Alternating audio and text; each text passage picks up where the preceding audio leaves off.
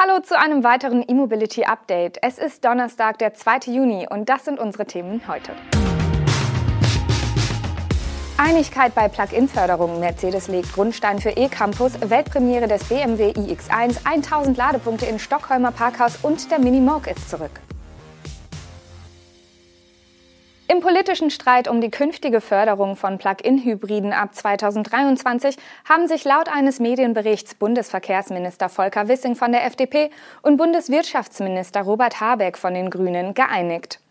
Demnach sieht der zwischen den Ministern geschlossene Kompromiss vor, dass die Kaufprämie für Plug-in-Hybride über den Umweltbonus wie vom Wirtschaftsministerium geplant Ende 2022 auslaufen soll. Die Grünen sowie diverse Umweltverbände sehen das Segment bei ihrem Umweltnutzen bekanntlich kritisch, da die Förderung nicht davon abhängt, wie viel die Teilzeitstromer wirklich elektrisch oder doch mit dem Verbrenner fahren. Habeck hatte als Begründung angegeben, dass Plug-in-Hybride inzwischen auch ohne Subventionen marktgängig seien. Das FDP-geführte Verkehrsministerium hätte die Plug-in-Hybride wohl gerne weiter gefördert.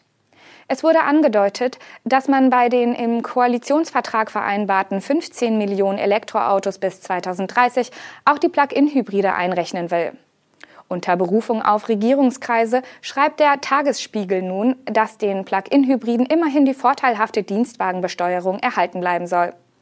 Der Satz soll weiterhin bei 0,5 Prozent des Nettolistenpreises pro Monat bleiben. Reine Verbrenner müssen bekanntlich mit einem Prozent pro Monat versteuert werden.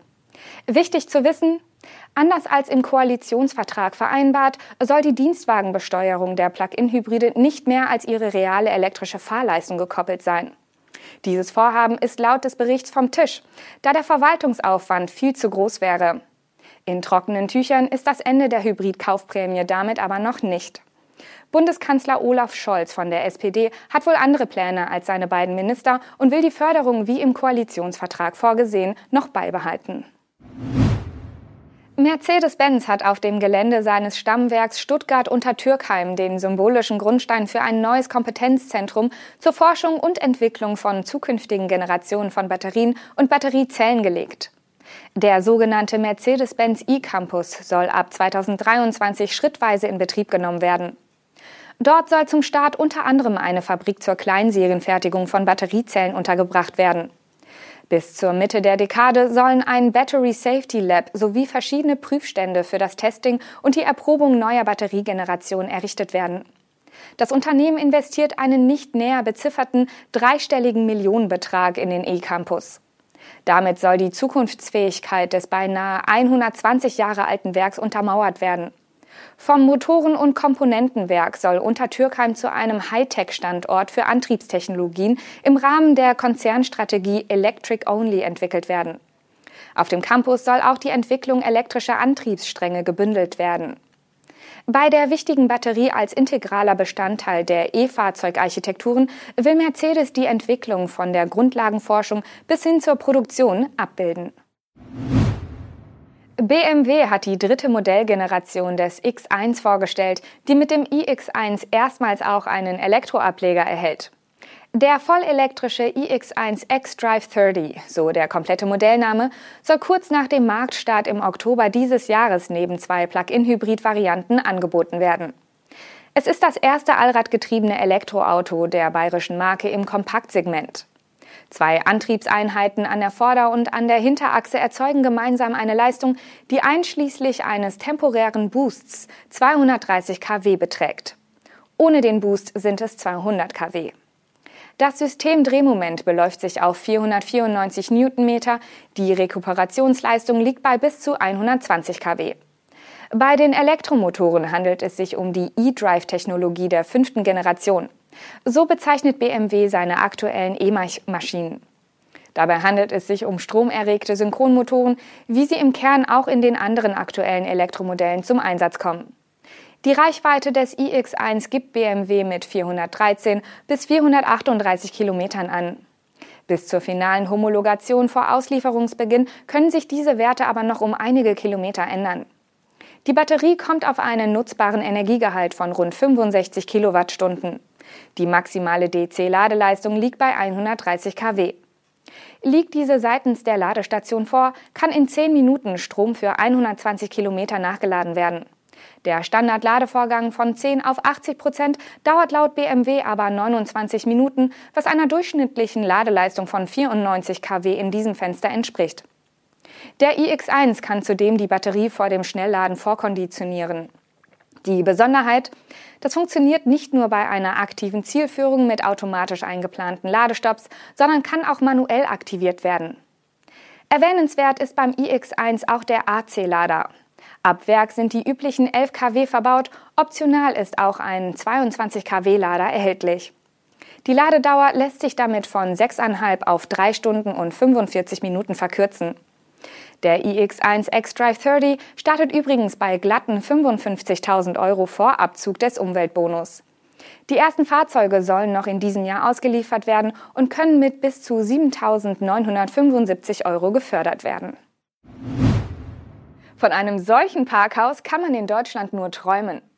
Der schwedische Ladespezialist CTEC kooperiert mit Stockholm Parking, um mehr als 1000 Ladepunkte für Elektrofahrzeuge in einem Parkhaus zu installieren. Dabei handelt es sich um einen neuen und 18.000 Quadratmeter großen Standort am Stadtrand von Stockholm. Jeder der Stellplätze des Parkhauses wird mit einem Ladegerät vom Typ ChargeStorm Connected von CTEC ausgestattet und mit einem Lastmanagement gekoppelt. Das betreffende Ladegerät gibt es in zahlreichen Versionen. Laut den veröffentlichten Pressebildern kommt in dem Parkhaus die Variante mit zwei Typ-2-Anschlüssen zum Einsatz. Alternativ gibt es auch Versionen mit nur einer Buchse oder fest angeschlagenen Kabeln. Die Ladeleistung wird in der Mitteilung nicht genannt. Sie kann bei ChargeStorm Connected 2 zwischen 3,7 und 22 kW liegen. Mit der verwendeten Nanogrid-Lösung wird die Leistung aber ohnehin je nach Auslastung verteilt. Das Parkhaus ist bereits Stock Stockholms siebtes Objekt dieser Art, in dem alle Stellplätze mit Lademöglichkeiten für E-Autos ausgerüstet werden. Nach der Eröffnung soll es eine der größten Installationen für Elektrofahrzeuge in einem Parkhaus in ganz Europa sein. Bis 2026 will Stockholm Parking das Laden in all seinen Parkhäusern anbieten und strebt bis 2030 mehr als 100.000 Ladestationen an. Das legendäre Strandauto Mini Moke feiert sein Comeback mit reinem Elektroantrieb. Das Unternehmen Moke International hat jetzt in Großbritannien mit der Produktion des elektrischen Moke begonnen und will dort ab Juni die ersten Exemplare an Kunden ausliefern. Etwa zur gleichen Zeit sollen auch die Auslieferungen in Frankreich beginnen. Damit behauptet Moke International, dass man die erste Traditionsmarke sei, die voll elektrisch wird. Der neue Moog verfügt über einen E-Motor mit 33 kW Leistung und bietet eine Reichweite von 75 Meilen, was umgerechnet 120 Kilometer sind. Die Höchstgeschwindigkeit wird mit 100 Kilometer die Stunde angegeben.